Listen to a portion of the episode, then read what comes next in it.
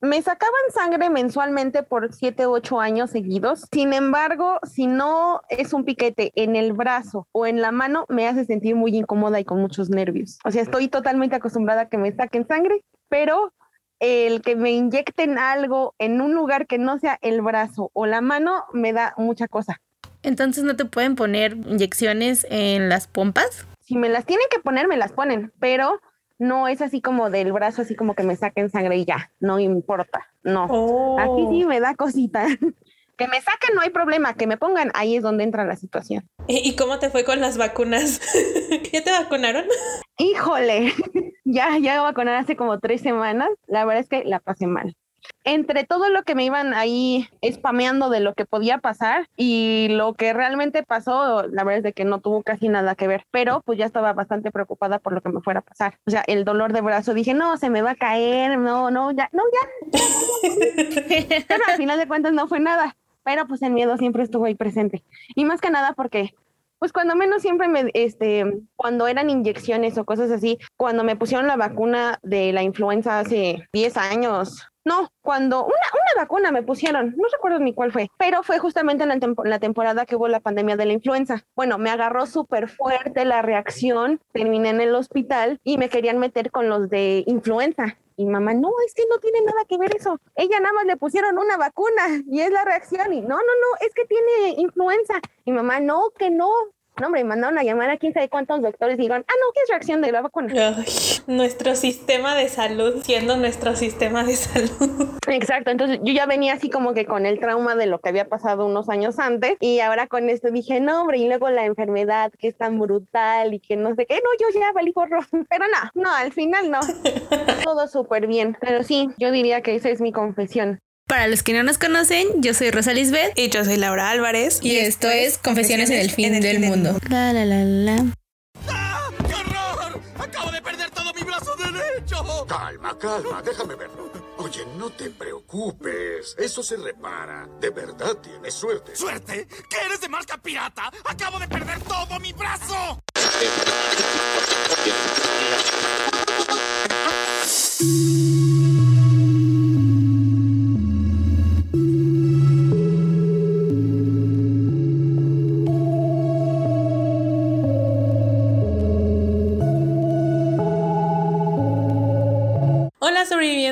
¿Cómo han estado? Hola Rose, ¿qué tal tu semana? Hola Lau, hola sobrevivientes, todo normal, tranquilo, no me quejo.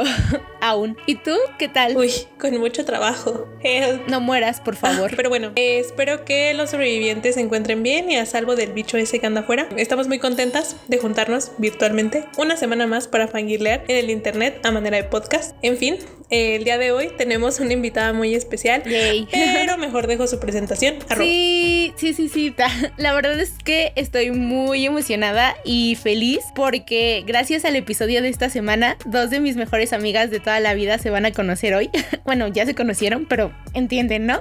sí. Ay, qué bonito. Siento que es como un crossover bien random en donde se conjuntan dos etapas de mi vida en un solo episodio, o sea, la primaria y la preparatoria. y no sé qué va a pasar ahora, pero va a ser interesante. o eso espero. Como habrán escuchado al principio del episodio, una vez más tenemos una invitada con nosotras. Y esta invitada es muy especial para mí porque estuvo en la primera temporada de mi vida. Ella al igual que Lalo, si no recuerdan a Lalo, vayan al episodio 9 de este podcast, Cof Cof. y Adrián, episodio 20 también de este podcast, Cof Cof. Estuvo antes de el supuesto globe up que se supone que tenemos en la adolescencia. Aunque creo que yo me veo igual, pero bueno, no importa.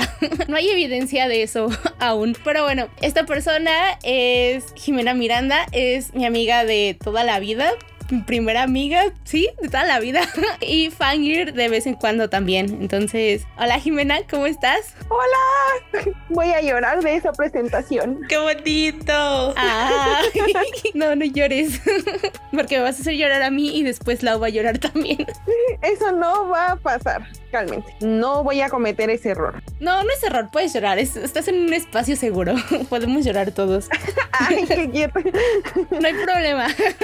Pero bueno, Siento que el mundo del internet no sabe mucho de Jimena y yo, porque no somos muy, o sea, no interactuamos tanto y varios de mis amigos tampoco la conocen. Por lo mismo que decía antes, ella estuvo en la primera temporada de mi vida, toda la primaria y secundaria. Digamos que esa puede ser una muy buena primera temporada. Entonces voy a hacer un poco de contexto de cómo fue que Jimena y yo nos hicimos amigas. Seguro se lo van a estar preguntando. Ella y yo nos conocimos en segundo de primaria, Sí. según recuerdo. Lo recuerdo porque un día eran los primeros días de clases y nuestra maestra llegó al salón junto a Jimena, o sea, una niña súper güerita ahí delgadita, y la presentó con todo el grupo y nos dijo que ella iba a estar con nosotros en el salón, pero teníamos que tener mucho cuidado con ella y con las cosas que hacíamos a su alrededor porque yo recuerdo que dijo que tú eras alérgica al sol Ajá. y no explicó más, o sea, solo dijo eso y no podías hacer muchas cosas con nosotros, tampoco podías estar en educación física y, y así. Y entonces, como buena niña medio extrovertida que era en la primaria, ajá, decidí hablarle a la hora del recreo. Le dije que si quería sentarse conmigo para desayunar, eh, literal le di un espacio conmigo en el suelo, porque siempre desayunábamos en el suelo, Creo que es algo muy normal. niños. y desde entonces... No, no llores. Ay. Y desde entonces desayunamos juntas durante todos los recreos hasta tercero de secundaria, porque, o sea, nos hicimos amigas, en pocas palabras. Sí. Pero sí, siempre desayunábamos juntas. Y, ojo, ya sí lo recuerdo. Igual y Jimena quiere agregar más de contexto. Pues mira, una cosa que sí recuerdo es que la dueña de los banoninos que llevabas era yo. Desde tiempos inmemoriales, Rosa regalando su desayuno. Siempre o casi siempre. Ah, es que contexto. Exacto. Es que, de nuevo, contexto. Yo era la morra que siempre llevaba lunch a la escuela desde la primaria. Siempre. También en la prepa llevaba lunch. De ley. Confirmo. Digamos que para mí era mucha comida. Tal vez no lo era, pero yo creía que era mucha comida para mí. Y entonces se me hizo costumbre regalar mi comida. Perdón, mamá, si escuchas esto. También lo sabía mi mamá, pero Pero hace unos sándwiches muy ricos. sí. Sándwiches, las sincronizadas eran una joya. Ey, también. Llevaba a veces mandarina. Y llevaba frutas, siempre llevaba frutas. A veces se ponían alguna fruta. Ajá. Pero sí, la dueña de los danoninos era yo por siempre. Ay. Ah, sí. Pues es que les digo, en el recreo nos sentábamos y desayunábamos, pero como yo era la morra que llevaba lunch, llevaba mucha comida para mí y me sentaba con mis amigos y yo me sentía mal que ellos no comieran y yo sí. Entonces siempre repartía mi comida y hubo un punto en el que cada recreo ya alguien sabía qué se llevaba qué y yo solo me comía mi sándwich y mi juguito y ya los demás se repartían la demás comida. Y Ji- Jimena siempre se llevaba el Era danonino. muy fan del danonino. Qué bonito. Qué bonita forma de construir una amistad a base de comida. Ah, sí, sí, sí. La verdad es de que no tengo muchos recuerdos del segundo año. Porque yo siento que de alguna manera los bloqueé porque como que no sé, fueron a lo mejor muy traumáticos. Pues el dolor y todo eso que tuve. Y la verdad es de que no recuerdo casi nada del segundo año. Más que un día que me acuerdo que después de que me hicieron una biopsia en la pierna, fui a la escuela, no sé si fue al otro día, unos días después, y me acuerdo que llevaba una falda de mezclilla de esas cortitas y en la pierna llevaba pues la curación de la biopsia que me habían hecho. Fuera de eso, la verdad es que no tengo muchos recuerdos. Es más, mi mamá me dice que falté como por tres meses o algo así, porque obviamente no me podía mover, no, no podía hacer nada. Y me dice que yo hacía las tareas en la casa y ella se las llevaba el otro día a entregarlas. Les juro que no recuerdo nada de eso. Nada, nada, nada, nada. O sea, la verdad es que el segundo año no sé cómo lo pasé. Yo me acuerdo que tu mamá nos pedía las tareas y ya nada más le dábamos como mis cuadernos y nos los devolvía después. Pero sí, la verdad, hay muchas cosas bloqueadas en la primaria, ¿sabes? Hay cosas que no queremos recordar. La verdad es de que, ¿quién sabe? Yo no me acuerdo.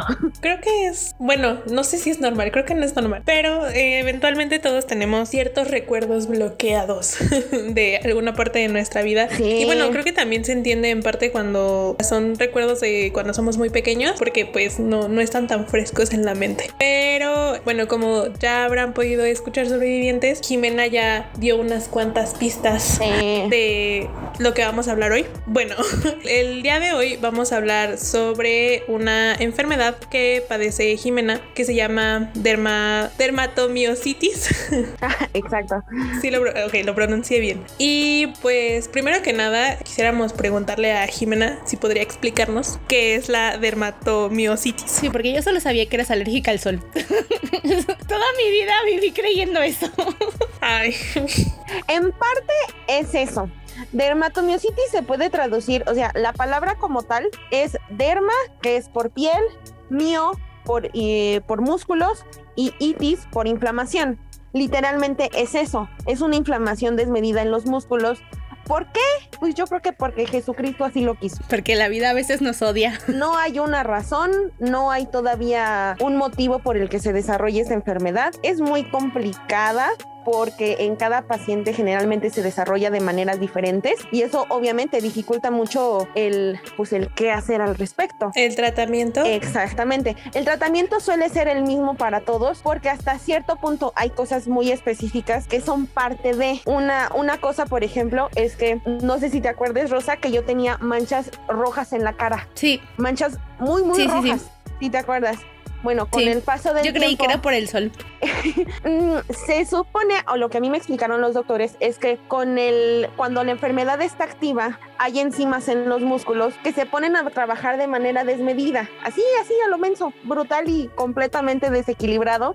Y cuando la, ahora sí que cuando el sistema inmune detecta que hay una, hay un, un número anormal de células de algún tipo, pues ¿qué hace? Va y las ataca. Y pues hace ahí un desgarriate gigantesco porque el cuerpo sigue produciendo esas enzimas, el sistema inmune sigue trabajando para detenerlas y pues es un caos total y absoluto en el cuerpo. Eh, las manchas rojas en la cara son porque los vasos sanguíneos del rostro se rompen, se revientan. Entonces con el paso del tiempo Suena, suena doloroso. eso específicamente no. El problema viene con los dolores musculares que se generan por toda la batalla que hay dentro de ellos. El dolor es súper brutal, al grado de que mi hermana, que tiene dos años menos, o sea, yo tenía siete en ese momento, siete años, Susana tenía cinco, y ella en ese momento era la que me ayudaba a vestirme, o sea, la que me vestía porque yo no podía, no tenía fuerza Ay, nada, nada de fuerza. O sea, caminar un cachito era una tortura porque era como si me hubiera echado un maratón ahí corriendo bajo el sol y sé unos 50 kilómetros, yo creo. Y el dolor es, es demasiado, es insoportable. Al grado de que simplemente tener que subir escaleras ya era una locura. Sí, me acuerdo que nos tardábamos mucho subiendo las escaleras. No, ya, eso ya era demasiado para mí. Yo siempre le ayudaba, bueno, intentaba ayudarla lo más que podía. Todo el mundo me ayudaba. No había muchas opciones. De hecho, todo- todos ayudábamos a Jimena. Ajá. qué bueno. O sea, qué, qué bueno que desde chiquitos fueron así y no te dejaron sola. ¿Sabes que es una de las cosas que más me, que más me, dia- me da gusto así ya, ya después de tantos años de enfermedad y ya ver a la Jimena chiquita de hace tantos años? Es que a pesar de la situación en la que estuve, el consumo de prednisona que me hinchaba como nunca, me acuerdo mucho que pues ya ves que en la primaria siempre te hacen así como de, no, pues es que mide 1,20 y pesa tanto y es esto y esto y esto, ¿no? O sea, te ponen ahí sus tablas de evaluación. Me acuerdo perfectamente que un día nos hicieron las pruebas a todos y todas, todos los del salón estaban abajo de los 40 kilos, o sea, estaban 32, 36, 35. Yo pesaba 72 y yo me quedaba así como de cómo es posible que yo pese el doble de lo que pesan mis compañeros, o sea, era como un shock, pero hasta eso siempre me sent... ahorita que lo veo así en retroceso, digo, qué buena onda de mis compañeros que nunca me hicieron ningún mal, que nunca se burlaron de mí, que nunca me hicieron nada, porque pues no inventes, literalmente era una bola, literal. De hecho, tengo fotos en las que literalmente soy una bola. Y es que uno de los medicamentos que tomo es la prednisona, es un esteroide que es un antiinflamatorio y que es justo lo que se necesita para bajar inflamación en todas las áreas afectadas con la enfermedad. La prednisona, como todos los medicamentos, tiene sus efectos secundarios. La ventaja es de que con el sistema que se tiene hoy en día, con el uso de la prednisona en pacientes con dermatomiositis, es que una vez que la situación del paciente mejora, entonces se elimina completamente. Tenía un doctor cuando estaba en pediatría que él decía, no, es que yo manejo a mis pacientes con una cantidad mínima de prednisona, pero el resto de sus vidas. Y no, eso termina siendo súper perjudicial para la persona. Y tuve la suerte, pues sí, la, la fortuna de que la doctora que me trataba era una doctora muy capaz y que además podía hacerle frente hacia a doctores que decían, no, es que yo los trato así. Ella decía, no, estos son mis pacientes y yo los voy a tratar como yo creo que es lo correcto. Y ella sí me quitaba el medicamento. De hecho, hubo una pequeña temporada en la que dejé de tomar medicina cuando estaba chiquita, pero la dermatomiositis que yo tengo se llama dermatomiositis juvenil policíclica ya que tengo recaídas. En total tuve como cinco o seis recaídas y hubo una temporada en la que en menos de un año creo que tuve como tres o cuatro. Y además hagan de cuenta que la, una de las principales enzimas que se descontrolan se llama CPK. Esa, su valor normal, o sea, en una, en una persona normalita y común, está entre los 100 y 200 unidades. En una ocasión a mí me subió en 28 mil. 28 mil. Entonces sí fue como de... ah, me da mucha risa porque así a lo largo de los años mi mamá me ha estado así como contando cosas que pasaron y que pues obviamente yo no tenía idea porque pues estaba muy chiquita y pues yo no sabía qué onda. Pero llegó un momento en el que mi papá le dijo a mi mamá, ¿sabes qué? Ve pensando que a lo mejor se nos va Jimena. Ay, no, qué fuerte. Sí, pero es que Así, estaba muy fuerte. así. Y mi mamá cuando lo escuchó dijo, no, ¿cómo crees? Tú estás loco. Y la verdad es de que es una de las cosas que les puede sonar extraño después de todo lo que les he dicho, pero nunca, jamás de los jamases me ha dado miedo ir al doctor. Generó confianza en ti. Tú estás acostumbrada a ir al doctor desde los siete años o antes. Pero es que, o sea, eso independientemente, pero a lo que me refiero es, no me da miedo el hecho de que me digan, oye Jimena, te vamos a hacer tal estudio, tal estudio, tal estudio, tal estudio, tal estudio y esto y esto y esto. No, si me lo dicen es porque lo necesito y voy y me lo hago, no hay problema. Pero yo creo que uno de los factores que a mí personalmente me ayudó mucho a sobrellevar todo esto sin asustarme, sin preocuparme, sin tener miedo, fue mi mamá, porque a mi mamá nunca la vi preocupada.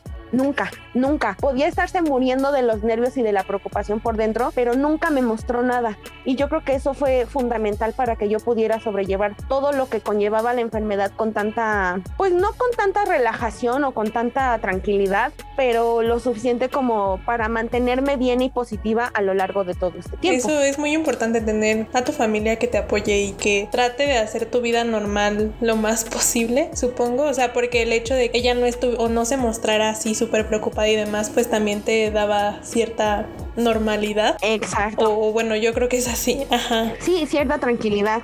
Entonces, o sea, por lo que estoy entendiendo, esta enfermedad no tiene una cura. Mm, No, de hecho las enfermedades autoinmunes en general no tienen cura, solamente es tratamiento y pues esperar que la situación no empeore. Obviamente, si esta enfermedad la dejas descontrolada mucho tiempo, pues sí te puede llegar a matar porque obviamente como afecta músculos, pues que es el corazón, entonces ahí terminas felpando. Pero pues en mi caso, aún después de ya todo lo que te dije del dolor, las manchas, eh, la inflamación que tuve, eh, la subida de peso también descomunal, porque obviamente la misma prednisona me hacía comer demasiado y también terminé hecho una bola. A pesar de todo eso, la versión, podríamos decir, que me tocó de la enfermedad fue muy tranquila. Qué bueno. O sea, que no tuviste que enfrentar. Porque además estabas muy chiquita. Sí, o sea, Sí. de hecho, sí me acuerdo que Jimena faltaba en temporadas.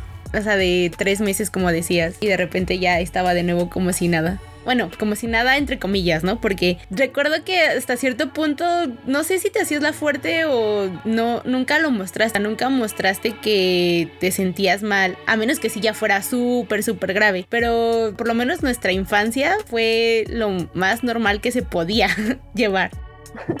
Sí, ¿te acuerdas que en tercero una maestra, ya ves que teníamos que vender refrescos o cosas así, y la maestra nos sacaba unas sillitas y ahí poníamos enfrente nuestra cajita de refrescos y nosotros atrás comiendo en el recreo para que no me Sí. diera el sol, entonces ahí me tenían amarrada casi casi a las puertas para que no me asoleara. Y es que el sol es uno de los factores que, que hacen que se vuelva como a activar la enfermedad. Ya que, o sea, ya, ya ahorita que estás hablando esto, por ejemplo, de que el sol hace que pues se reactive la enfermedad, ¿puedes contarnos qué cuidados debes de tener con esta enfermedad? Primero, ¿cómo la sobrellevas y qué cuidados tienes que tener? Pues mira, ahorita, o sea, ya después de 17 años de enfermedad, ahorita ya también ya tengo varios años que no tengo recaídas porque me pusieron hace algunos años un medicamento, podríamos decir que se llama gamma globulina, que ayuda a controlar el sistema inmune. Eso fue lo que literalmente a mí me salvó de la enfermedad porque llegó un momento en el que las recaídas ya eran demasiado continuas, demasiado. Y por más que la doctora trataba de, controlarlo lo más que pudiera, y ya cuando estaba bien, y me empezaba a bajar un poco el medicamento y otra vez iba para arriba la enfermedad. Entonces me, me aplican este medicamento y casi, casi santo remedio. Nunca más volví a tener ninguna recaída. Y las, las indicaciones que pues toda la vida me llevé, la principal era no asolearme, era protector solar y cuando estaba muy muy chiquita me ponían pantalla solar, que era una crema de lo más pesada sí, sí. y horrorosa del mundo, que me tenía que embadurnar en todo el cuerpo y que era horrible porque me tardaba años en quitármela cuando me metía a bañar, pero pues me la tenía que poner, no, si no, no, no, no podía hacer nada. La alimentación no era así como completamente, así como muy estricta, porque a final de cuentas podía comerlo casi casi lo que quisiera, pero obviamente tenía que tener como ciertas restricciones, podríamos decir, o, o evitar lo más que se pudiera las comidas este, que fueran así como muy ácidas o muy irritantes, porque pues con el montón de pastillas que tomaba, pues eso podía provocarme algún problema en el estómago. Pero fuera de eso no tenía así como, es que no puedes comer esto, esto, esto y esto. No, no, o sea, eres libre de comer casi casi lo que quieras, pero ojo con cantidades porque eso sí te puede provocar algún problema. Y que de hecho, a lo mejor si hubiera seguido al pie de la letra esas instrucciones, ahorita no tendría tantos ataques de gastritis cuan, tan seguido. Porque pues tanto Rosa y yo sabemos que yo siempre he amado los dulces con chile y Sí. fue mi perdición. Uy, muy diferente a Rosa. Sí. Ella era la que siempre comía sus papitas con chile. Y así como, ¿en serio? Pero bueno, ya, a unas cosas por otras. Exacto.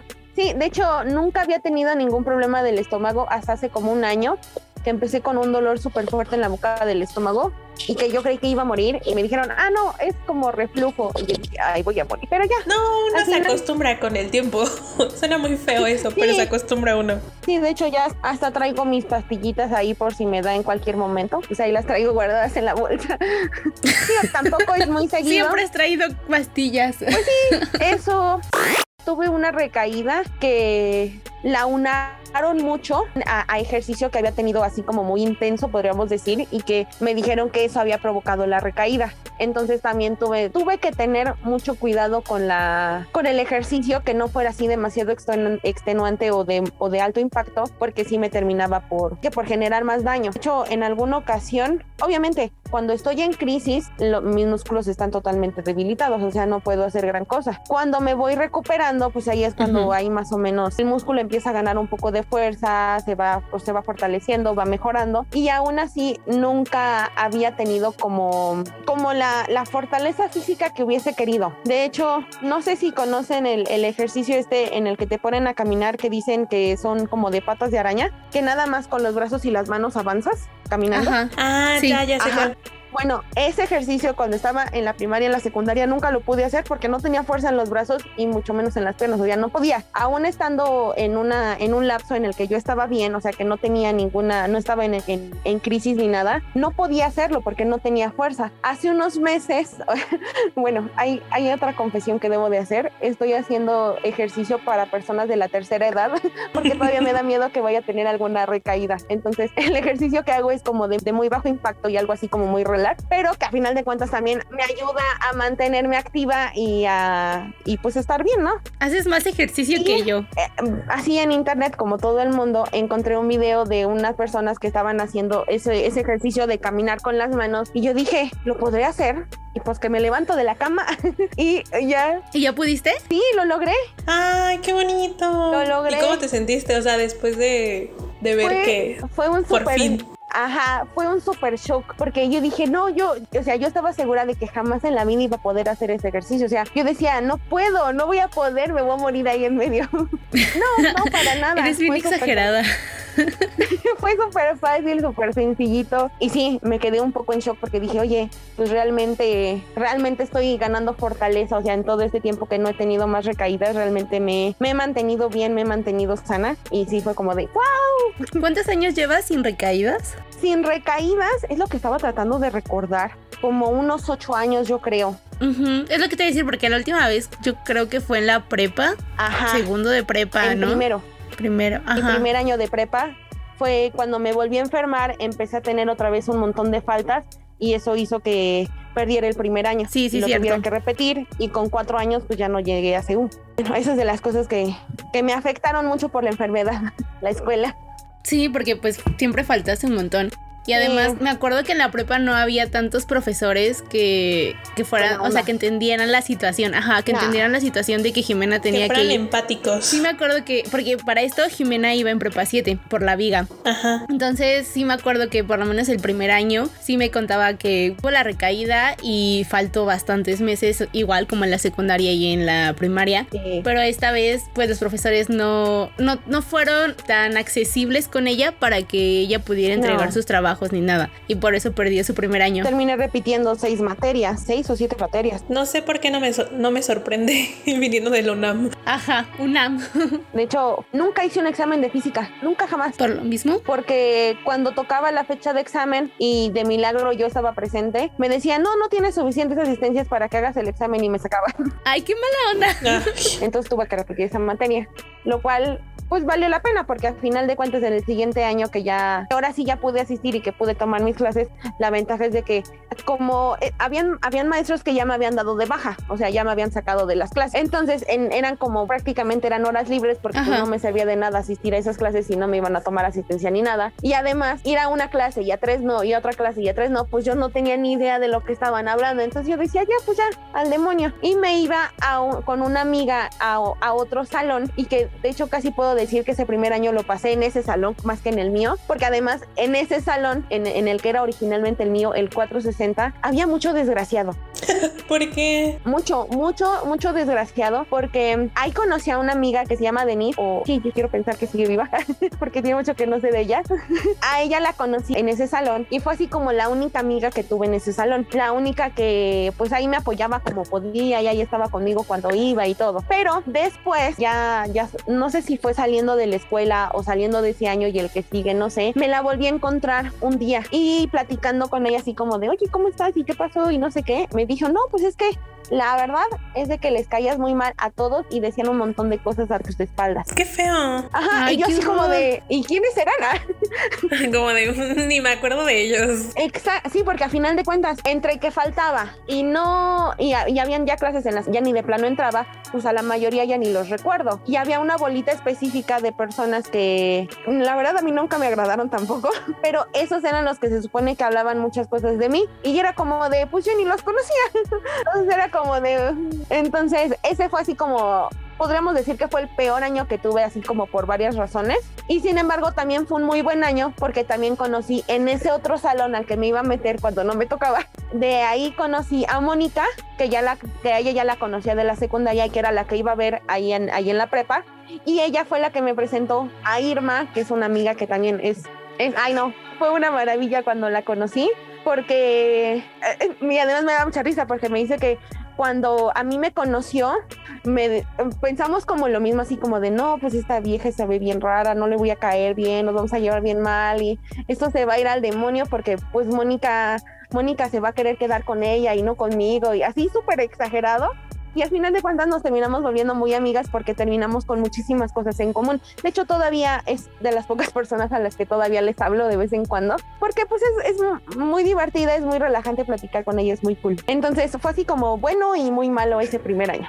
Y a final de cuentas, la ventaja que tuve es que porque ya me estaba diciendo otra vez del tema, la ventaja fue que como me iba a meter a ese salón, pude conocer a muchos maestros y meterme con ellos al siguiente año, entonces pues ya fue mucho más fácil pasar. Ay, qué bueno que al final todo salió bien. O sea que, bueno, o sea, sí tuviste un año muy feo en cuestión de salud y demás, pero de alguna u otra forma sacaste algo bonito y no sé, siento que eso ayuda también, ¿no? Como al, al ánimo, al espíritu.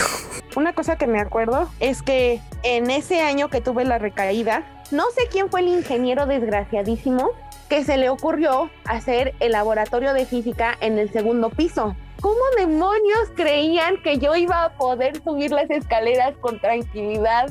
Hasta allá llegaba al primer piso y me estaba muriendo de dolor. I feel you. I feel you, que subir otro piso más. No, no, fue horrible. De hecho, habían veces que, que de plano me sentía tan mal que de plano yo no iba a la escuela, porque decía, me voy a caer, me va a pasar algo. No, no, me quedo, no, no quiero ir, me rehuso. Y pues no solo eso, sino que también el hecho de, si no tienes fuerza en el cuerpo, ¿cómo demonios te vas a mover en la calle? No, además como Aparte, ¿cómo vas a poner atención a las clases y vas a estar pensando que te duele el cuerpo, que te duele todo? Exacto. Eso sí, también, totalmente. Sí, una vez se me rompieron los dientes en la escuela y para regresarme a mi casa fue un desmadre, porque no veía nada. Ah, sí, porque para esto también Jimena usa lentes. Eso de andar buscándolos. Ah, y creo que... y eso de andar viendo ahí los... No, es que iba a decir que creo que tienen como La misma aumento parecido. No, no la misma, pero Similar. sí, Jimena Bien. también utiliza mucho aumento. No manches, igual con los lentes de Jimena veías otras dimensiones. De eso sí me acuerdo. Ah, Bueno, en eso es cierto. Sí, y eso de verlos, literal, eh, agarraba los cachos de los lentes, me los acomodaba y más o menos para ver cuál era el pecero. Y ya cuando veía cuál era, entonces ya me quitaba, los guardaba y ay, ya yo, aquí, aquí. No, fue un, un cohete, un cohete regresarme ese día. Pero si a eso le sumabas que traía el dolor de brazos, de, o sea, simplemente subirme a un pecero para llegar a la escuela iba a ser un caos. Una vez íbamos de camino al hospital Qué feo. y se me ocurrió la brillante idea de saltar ese último escalón del pecero al piso. Cuando piso el piso, se me doblan las rodillas y me caí. Oh, no. Sí, no tenía fuerza en las piernas. Me estaba recuperando todavía, pero pues sin fuerza en las piernas, pues, ¿quién me iba a sostener? Pues nada. Y ya mi mamá fue la que me agarró y me jaló y me dijo, ¿tú estás bien? Y yo sí estoy bien.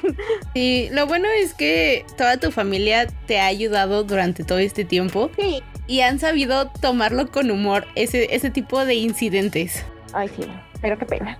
Porque hasta el pecero se quedó así como de, "Eh, ¿está bien? Y yo, sí, estoy bien. Ay, no. No, pero, o sea, qué bueno. Creo que, o sea, por lo que me doy cuenta, a pesar de todas estas circunstancias que te han tocado vivir, tanto tú como tu familia se lo toman con humor, tal, tal como lo dijo Rosa, y creo que eso ayuda mucho Sí. a no, a, así como no a, a no decaer, pero emocionalmente, ¿no? A no deprimirte. Exacto, como poder sobrellevarlo Ajá, mejor. Te permite sobrellevarlo mejor. Exacto. Y bueno, o sea, ya más o menos nos has hablado de cómo es que ha influido tu enfermedad o cómo influyó durante mucho tiempo en tu desarrollo, pero queremos saber así que, sí, si no te importa contestar, ¿qué es como lo que más te ha molestado de tener esta enfermedad? O sea, ¿cómo es que ha afectado tu desarrollo a lo largo de todos estos años? Mm, o sea, a lo mejor el hecho de que no haya tenido una, una infancia tan relax como, como en general. O sea, el hecho de que no haya podido estar en educación física, por ejemplo. Me acuerdo y me da mucho coraje un día que estábamos en la primaria y que llegaron, ¿te acuerdas, Rosa? Los de Operación Payaso. ¿Qué era eso? Eran, eran unos maestros así como aprendices que llegaban a, hacer así como diferentes actividades y un montón de cosas. Ah, los maestros practicantes. Me acuerdo perfectamente y todavía me da coraje Ajá. un día que llegaron esas personas porque se quedaban, no sé si una o dos semanas. Es más, no sé si tú te acuerdas el palo, palo, palo, palo bonito, palo. eh, Desde ahí aprendí que tenía apraxia. no sé coordinarme, o sea, no, nunca pude. LOL. Bueno, ese día me acuerdo que había una actividad afuera en el patio. No recuerdo de qué iba. Pero era una actividad que se tenía que hacer afuera. Y pues todos así emocionados de sí, vamos. Uh". Y Paulina, no, bueno, no recuerdo si fue Paulina o fue Karen, le dijo al maestro, es que Jimena no puede porque le hace daño el ejercicio. Y yo, ¿qué? Y me dejaron en la banca. Ay,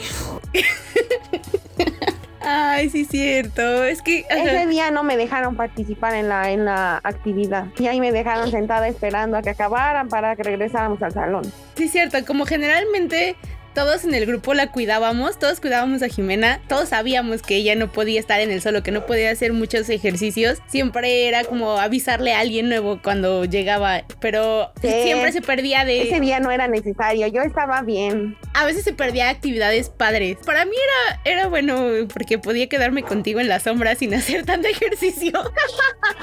es como de, sí, yo le hago compañía, no se preocupen, vaya. Exactamente, exactamente. Ay, Rose. Para mí era como de, "Mm, yo puedo quedarme con ella, no hay problema, ustedes jueguen y así. No mostraba mis habilidades torpes en deportes. Eh, esa era una de las ventajas que a veces sí se quedaban conmigo, pero no siempre. Eso sí, no Entonces, pues, siempre. ahí estaba esperando y esperando a que acabaran y era como de... Mm, Mm, De hecho, el último año, hasta cierto, mm, creo que sí fue el último año con la maestra Liliana de deportes. Sí, ya teníamos a la maestra. Es que no me acuerdo qué año fue. Sí fue el último año, ¿no? Ajá. o los últimos dos años, no sé. La cosa es de que esa maestra me encantaba porque aunque yo no podía hacer actividad física porque pues, no podía memoria, este, me ponía a hacer este mm, tablas de datos de compañeros y todo eso. Entonces, pues eso ahí me mantenía entretenida, me dejaba como ciertos trabajos y con eso es con lo que me calificaba. Digo, si no podía hacer ejercicio, pues algo tenía que hacer para ganarme la calificación, que fue algo que no hicieron ninguno de los otros maestros. Era como de, ah, no puedes hacer nada, bueno, pues ahí te quedas sentadita y te ponemos el 10 porque pues no puedes. No es que no quieras, Sí. sino que no puedes y ya. Y la última maestra sí O sea, no, no trataban de incluirte de alguna u otra forma en las actividades. O sea, si bien no fuera así haciendo el ejercicio como tal, pero el hecho de decir como de, oye, ven, puedes ayudarme en, en esto o en lo otro, ¿no? Eso es, eso es como tu queja, Ajá, por así no, decirlo, que no tuvieron esa... digo, no es una queja tampoco porque la verdad es de que tampoco recuerdo mucho que digas, ay, es que esa actividad como me gustaba y no las podía hacer. No, la verdad no. Pero pues a lo mejor ese último año sí estuvo cool. Los últimos años, Jimena tuvo el poder. ¿Qué? Sí, yo me acuerdo que Jimena tenía el poder porque a Jimena era quien teníamos pasaba que ir a pedir. ¿no? Ajá, tú tenías que pasar lista y si, y si le caías mal, te ponía falta. Eso es verdad. El poder la corrompió. Jimena también, te- también tenía el ¿Cómo poder. creen? Claro que sí. También tenías el poder de prestarnos pelotas. sí, sí, ella podía prestarnos pelotas o cuerdas así cuando ya nos dejaban 10 minutos libres y no a todos se los prestaba. Yo me acuerdo de eso. Esto no lo recuerdo, ¿eh? Así que para mí eso es fake. si no lo recuerda, no pasó. Exactamente, justo así funciona esto. Yo no lo recuerdo, entonces yo no creo que haya pasado. Ay, bueno, entonces no pasó. Guiño, guiño. Pero por ejemplo, eso estuvo muy padre porque pues cuando menos ya ahí tenía algo que hacer. En la secundaria fue igual. El primer año, el primer año teníamos educación física. Sí, los tres años tuvimos ¿Qué educación maestros física. sabían de educación física? Jimena no. Eso es no mucho tengo para mi memoria. de Este. educación física. Solo recuerdo a una maestra, creo que se llamaba. Ajá. Y ella también, creo que fue en el tercer año, en el que también me ponía a hacer como resúmenes de lo que hacían los demás. Ay, sí, porque los profesores no te ponían a hacer gran cosa. Porque tuvimos profesores No, era hombres. como de corre, salta y Ajá. hazle al menso y ya. Y yo ah, corren, saltan y pues lo hacen al menso. Y ya eso es todo lo que hacía. Se lo enseñaba al final, decía, ah, sí, está chido. Nunca lo leía, obviamente. Y ya. Sí. Pero sí, generalmente las profesoras sí te ponían a hacer más cosas que los profesores de educación física. Qué Eh, curioso. Se hacían bien Ay, mensos. qué bonito. Pero pues cuando menos ahí me ponían, me, me entretenían con algo, ahí tenía mi cuadernito y ahí iba anotando todo lo que hacía, ¿no? Pues 35 y media vueltas, ah, pues aquí hicieron 35 y media vueltas y ya. Entonces, Sí. bueno, pues ya hacía algo en la clase. Oye, pero además no tuvimos los mismos profesores de educación física. No. Porque en la secundaria Jimena y yo no íbamos en los mismos salones. Ah, ah. De verdad que siempre en los recreos nos juntábamos por lo mismo también, porque no íbamos en los mismos salones. Ajá, pero como siempre fuimos amigas, nos sentábamos a comer. De algún momento, no, no sé cómo, nuestro grupo de 12 se hizo muy grande. De repente eran muchas personas ahí. Sí, Ay, no- muchas. nunca entendí cómo pasó. Siento decirte, Rosa, que no recuerdo a la mayoría. No te de hecho, a la única que recuerdo es a ti.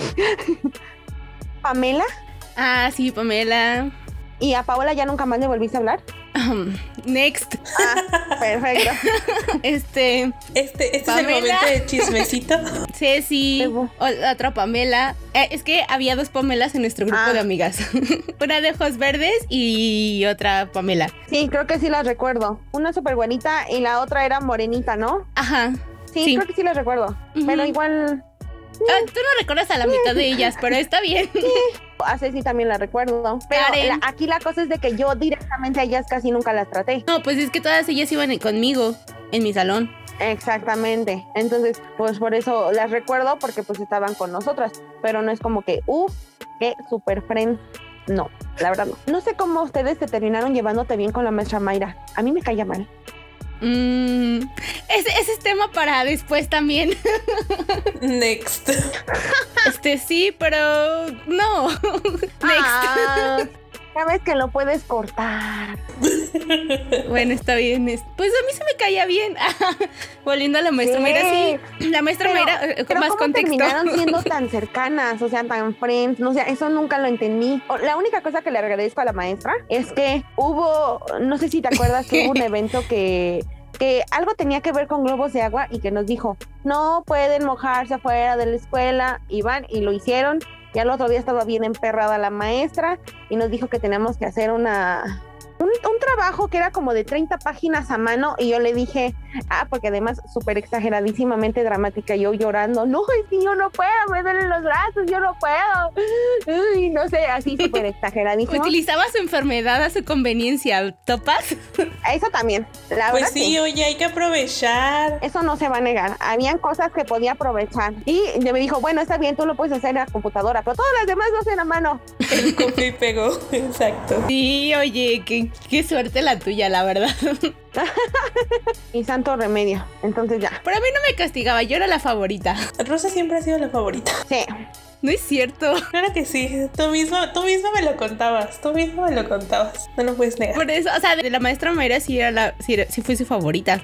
Yo era la favorita de la de historia y de la de matemáticas, pero de la última porque estaba medio loca. Mmm, Meneses. Ay, Meneses era un amor. Amé a esa maestra cada día de su vida. sí. Ya conservo algunas cosas de su clase. Por, por la maestra Meneses me gustaban las matemáticas. De hecho, de hecho, fue culpa de Marco que odiara a decir qué curioso que tuvieran una profesora que se apellida Meneses de matemáticas, porque nosotros en la prepa también tuvimos una y también era muy linda, muy muy linda. Ay, sí, sí, cierto. Las dos, ajá, las dos maestras Meneses que conocí en mi vida me, me hicieron querer las matemáticas.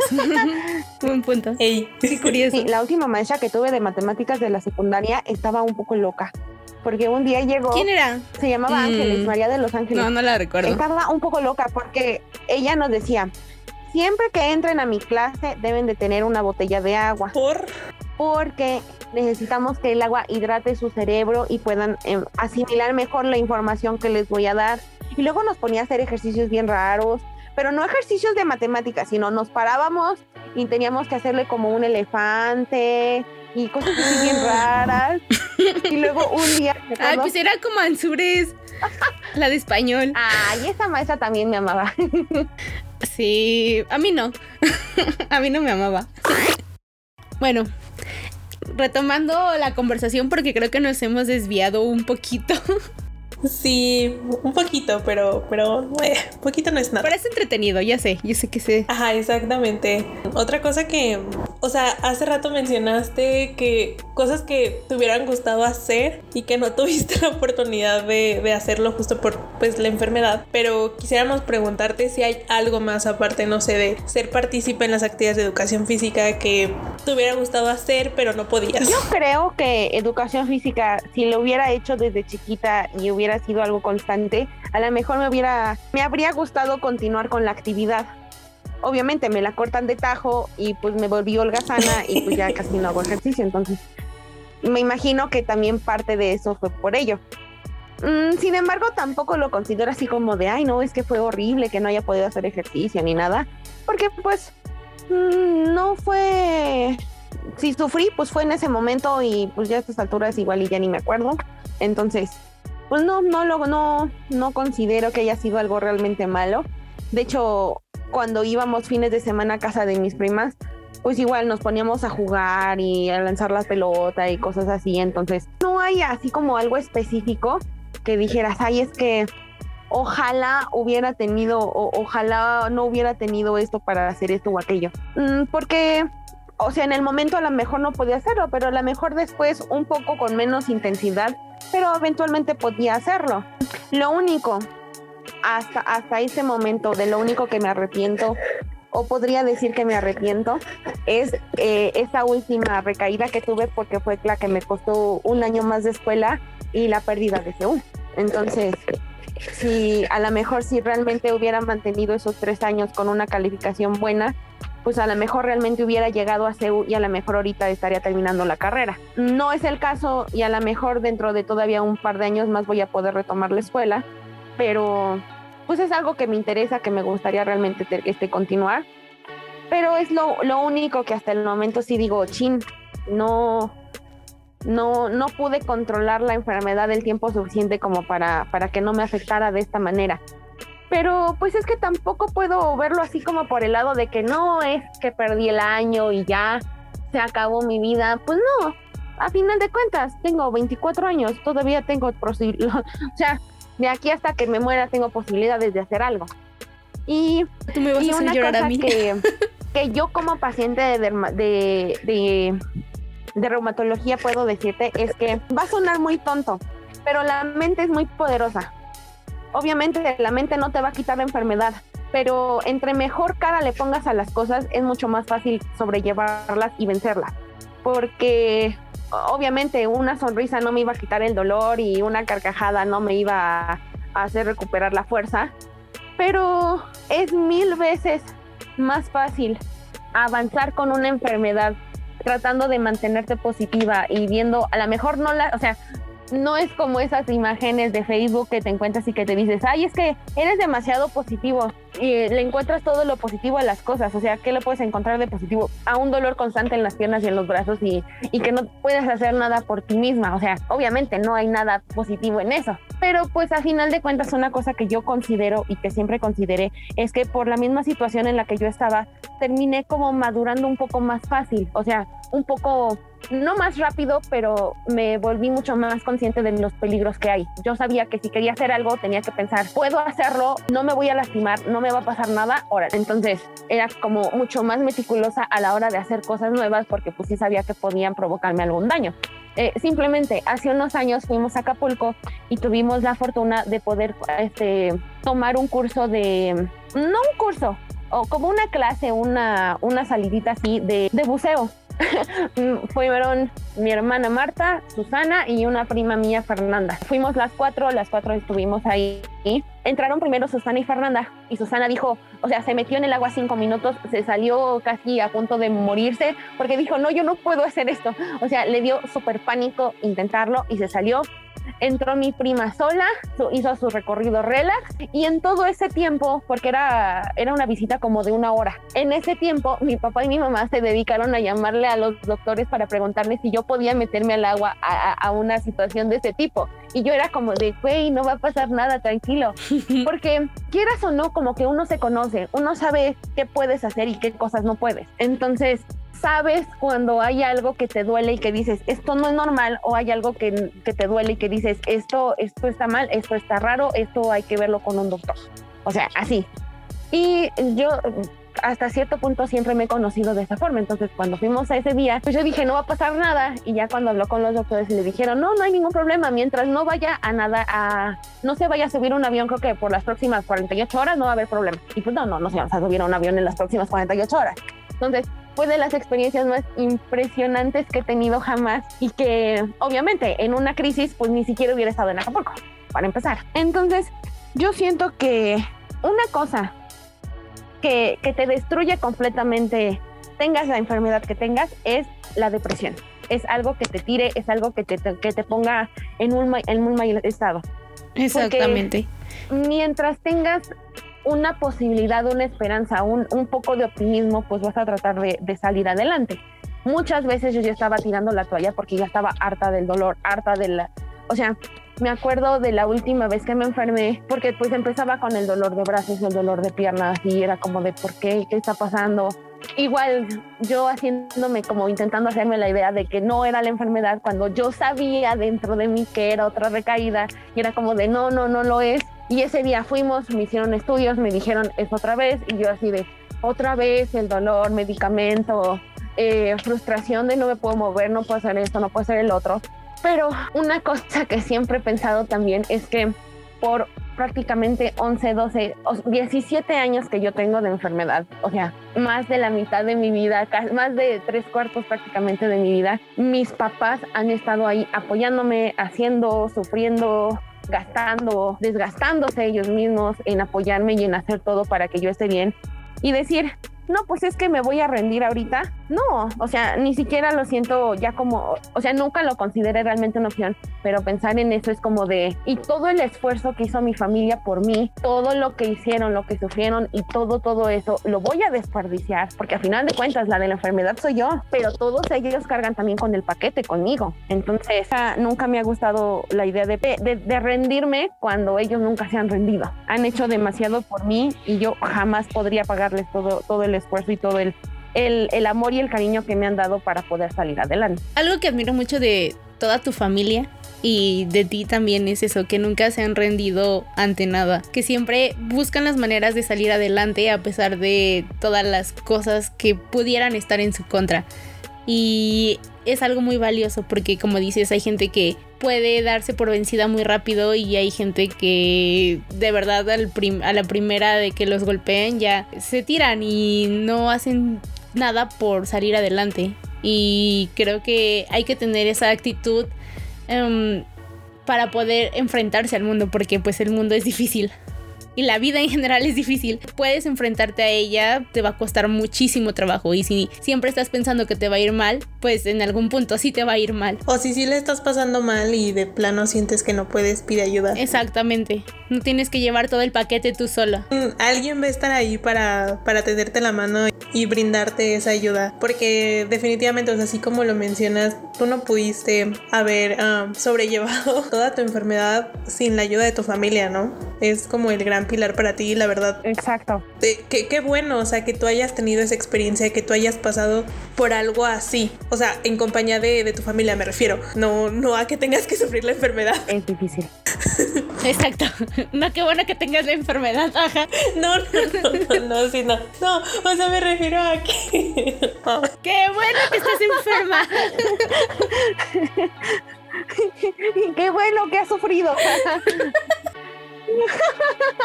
sufre, sufre, sufre.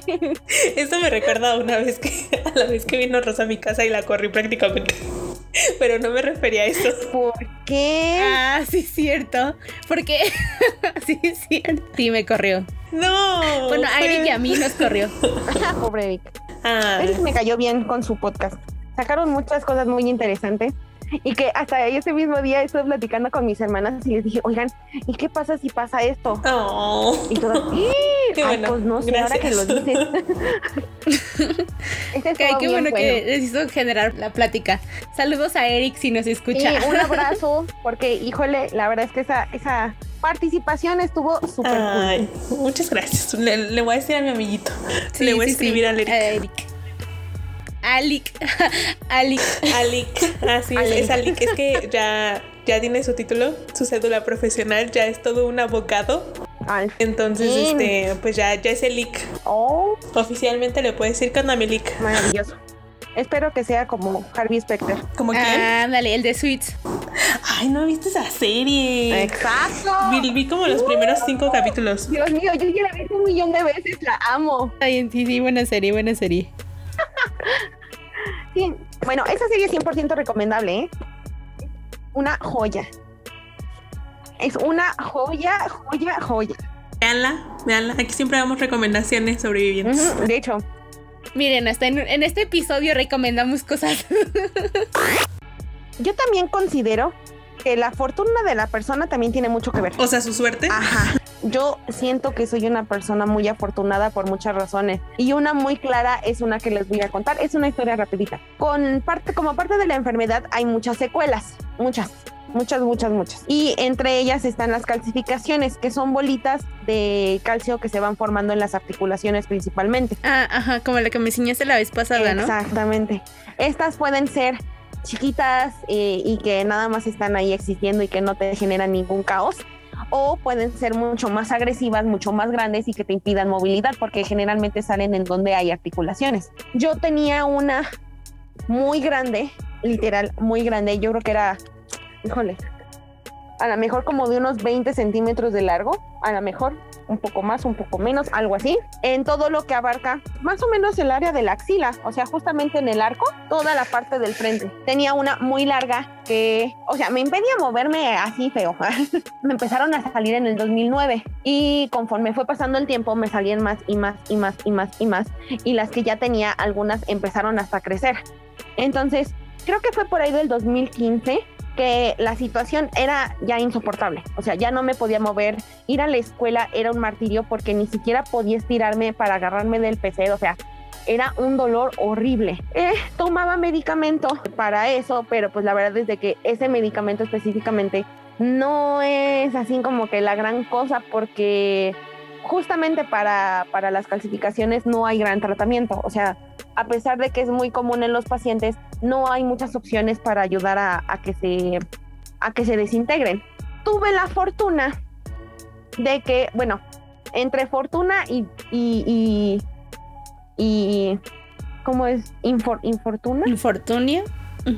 Ah, bueno, algo positivo y algo negativo sobre fortuna, que mi papá, uno o dos años antes, se cayó y se rompió todo lo de la rodilla. Bueno, todos los músculos y todo lo que hay en la rodilla se lo rompió. Sí, super fortuna, ¿eh?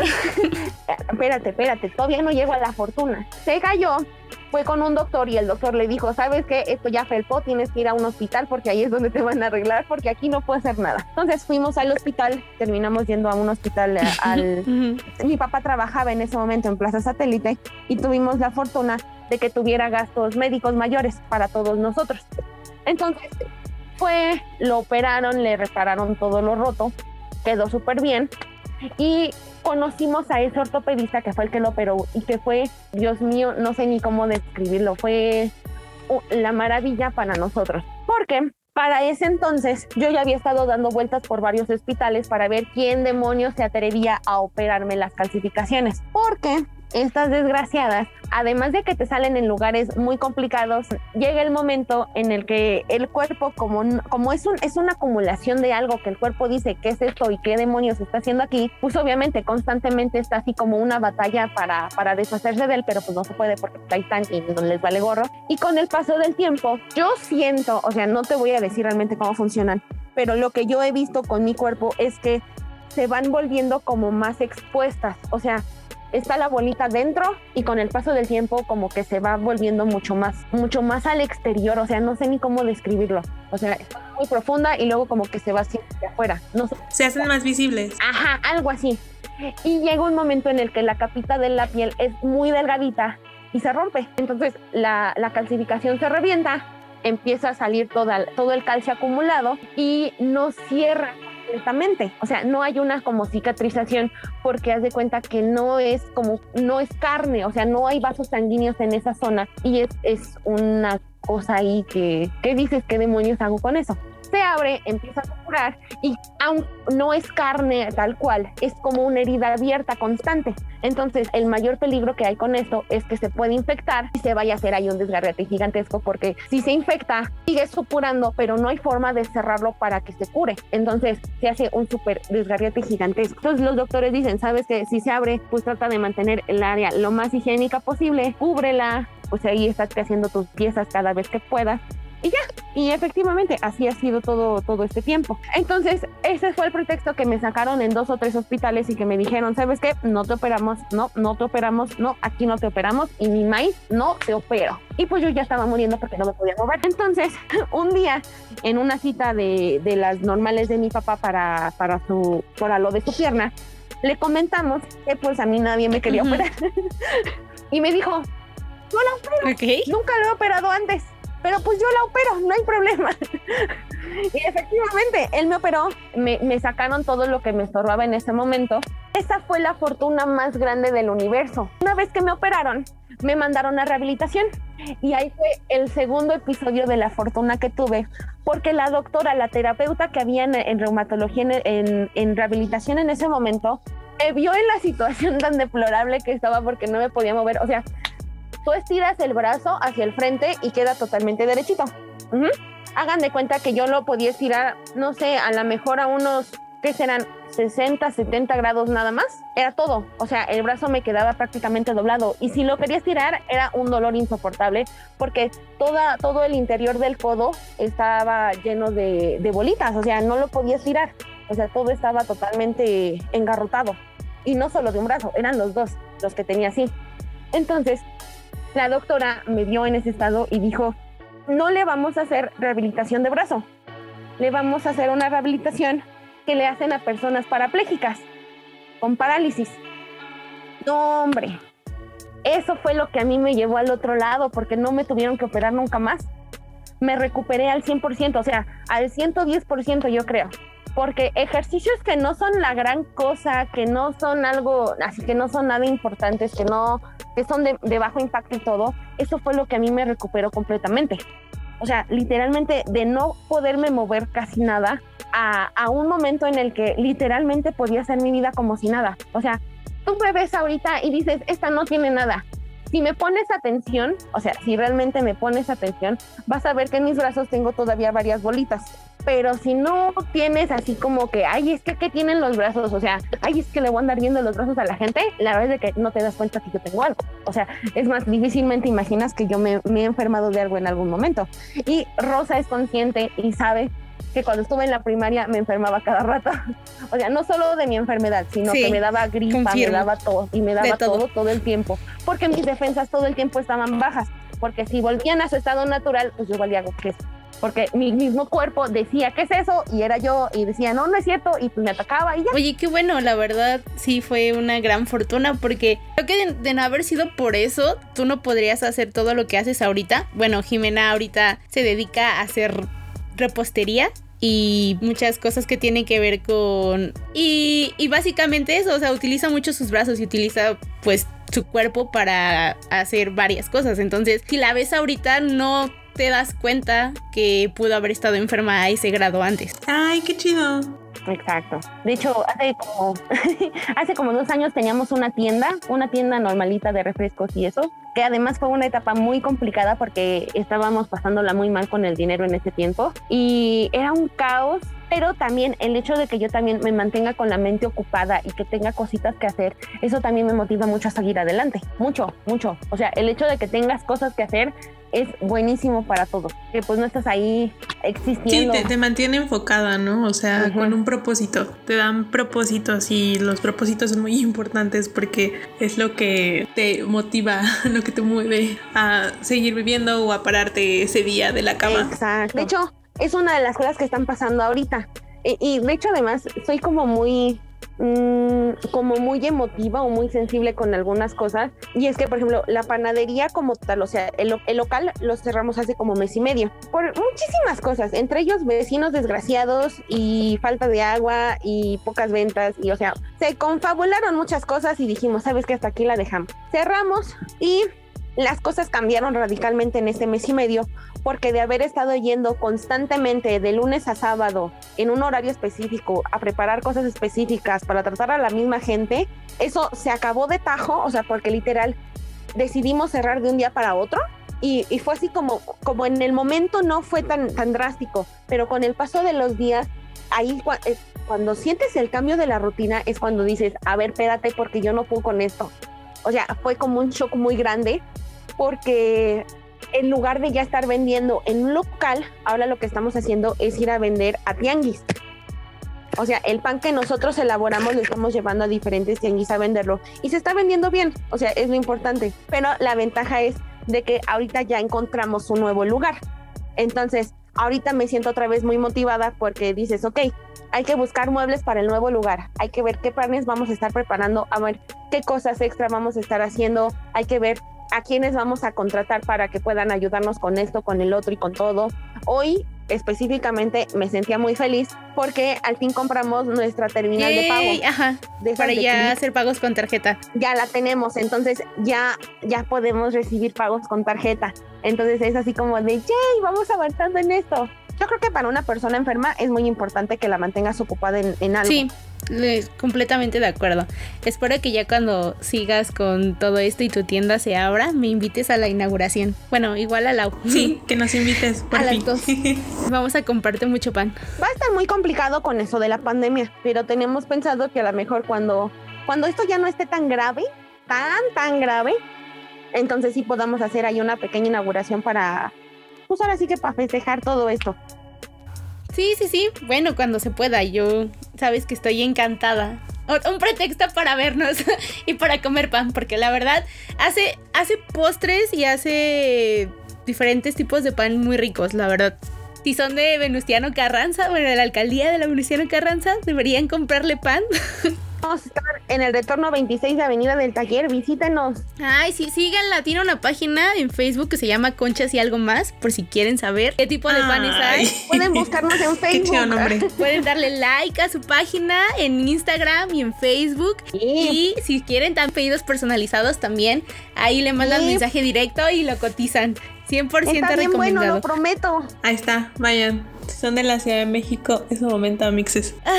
En fin, ha sido una plática muy, muy amena. No sé ustedes qué piensen, pero yo la he pasado muy bien hablando con ustedes dos, como siempre, cada vez que hablo con ustedes. Pero bueno, ya no sé ustedes también, ¿no? Muy cool. Muchas gracias, Jimena, por haber aceptado venir a platicar con nosotras sobre tu enfermedad, sobre historias de la secundaria, de la primaria, de la vida. Hubo muy buen chismecito. Sí, la verdad sí, estuvo muy bueno. No sé qué tanto vaya a salir en el podcast, pero créanos sobrevivientes que el chismecito estuvo muy bueno. Y sobrevivientes, ustedes confiésenos si ya conocían esta enfermedad o si apenas la están descubriendo. Yo solo sabía que era alérgica al sol, acabo de descubrir que es más complejo que eso. Que es más complejo que eso. Ana, mi ignorancia, Jimena, de todos estos años. Y dice ser tu amiga, ¿eh? O sea, yo sabía todas las repercusiones. No, no, no. Eso sí. Yo sabía todas las repercusiones. Yo siempre No, estuve sí, ahí sí, sí, sí. ayudando. 100% real no. Pero no sabía realmente todo lo complejo que conllevaba esta enfermedad. Cuéntanos, sobrevivientes, si ya la conocían esta enfermedad, si conocen otras enfermedades como esta o más raras. O... Hay otra confesión que podría hacer antes de irnos. A ver, antes de irnos. Habían medicinas que tomaba y que realmente nunca supe para qué las Ah, tomaba. muy bien. Bueno, creo que eso es algo que a veces pasa, ¿no? Cuando, no sé, cuando eras chiquito, igual de que tu mamá nada más te decía, tómate esto y ya, que es algo todavía normal. Sí, eso es más normal. Ah, bueno, eso sí, pero pues yo lo tomé por muchos años y no era como de para ver cuando menos qué estaba tomando y por qué. Exacto. Sí, mínimo, mínimo Hasta el momento hay cosas que no sé Vamos, para Jimena. qué. Siempre puedes preguntarle a tu En eso mamá. tienes razón. Le voy a preguntar. Pero sí, fue muy divertida esta plática. Muchas gracias por invitarme, como el cliché de siempre. fue, fue muy, muy divertido. Me hicieron recordar muchas cosas. Muchas, muchas gracias por esto. No, gracias a ti por venir. O sea, fue, fue un gusto, la verdad, tenerte aquí con nosotros. Yo encantada, yo estoy feliz, la verdad. Ah, qué bueno. Les dije, es el crossover más random de mi vida. Gracias. Es- eh, esperamos tenerte de vuelta por aquí cuando quieras, ya sabes. Sí, ojalá sea para, para las, ¿cómo se llaman? Este, este, estos eh, fandoms tóxicos. Estuvo bien bueno ese. Ah, sí, Jimena quiere hablar de los fandoms tóxicos. Porque, ¿sabes qué? Jimena tiene gustos muy parecidos a los tuyos, Lau. Entonces, sí, sí, sí. Va- vamos a sacar todo el ti. Sí, no, Jimena me recomendó una serie K-drama. No, no era un K-drama, pero era algo tailandés. Vele, Ajá, se obsesiona mucho con esos dramas. Entonces, igual, le gusta mucho también la cultura asiática. es todo lo que debo decir. quiero aprender tailandés. Tendremos mucho de qué hablar, tenemos mucho de qué hablar. Espere- espera ese episodio, hay que planearlo para hacerlo. Pero, sobrevivientes, si alguno de ustedes conoce un curso de tailandés, por favor, díganoslo en la en nuestra cuenta, en donde quieran, porque en serio me hace falta. Quiero aprender, pero es que es muy complicado el idioma aquí en México porque casi no lo hay. Entonces, si alguien sabe, ahí se las dejo caer. Ahí si alguien pega, pues ya valió. Sí, mándenos DM o por Instagram. Aunque sea en línea, como sea, pero por favor rolen los Sí. cursos si saben de alguno. Exactamente. Bueno, pero de nuevo muchas gracias por haber estado aquí. Nosotros nos despedimos y laven sus manitas, cuiden su sana distancia, eh, protéjanse mucho. No saluden de beso ni de mano. Exactamente. No, por favor, de lejitos. Bueno, eso es todo. Nos vemos, sobrevivientes. Se cuidan. Ya saben, nos vemos en el próximo episodio. Adiós, Jimé. Adiós, Adiós Lau. Hasta la próxima.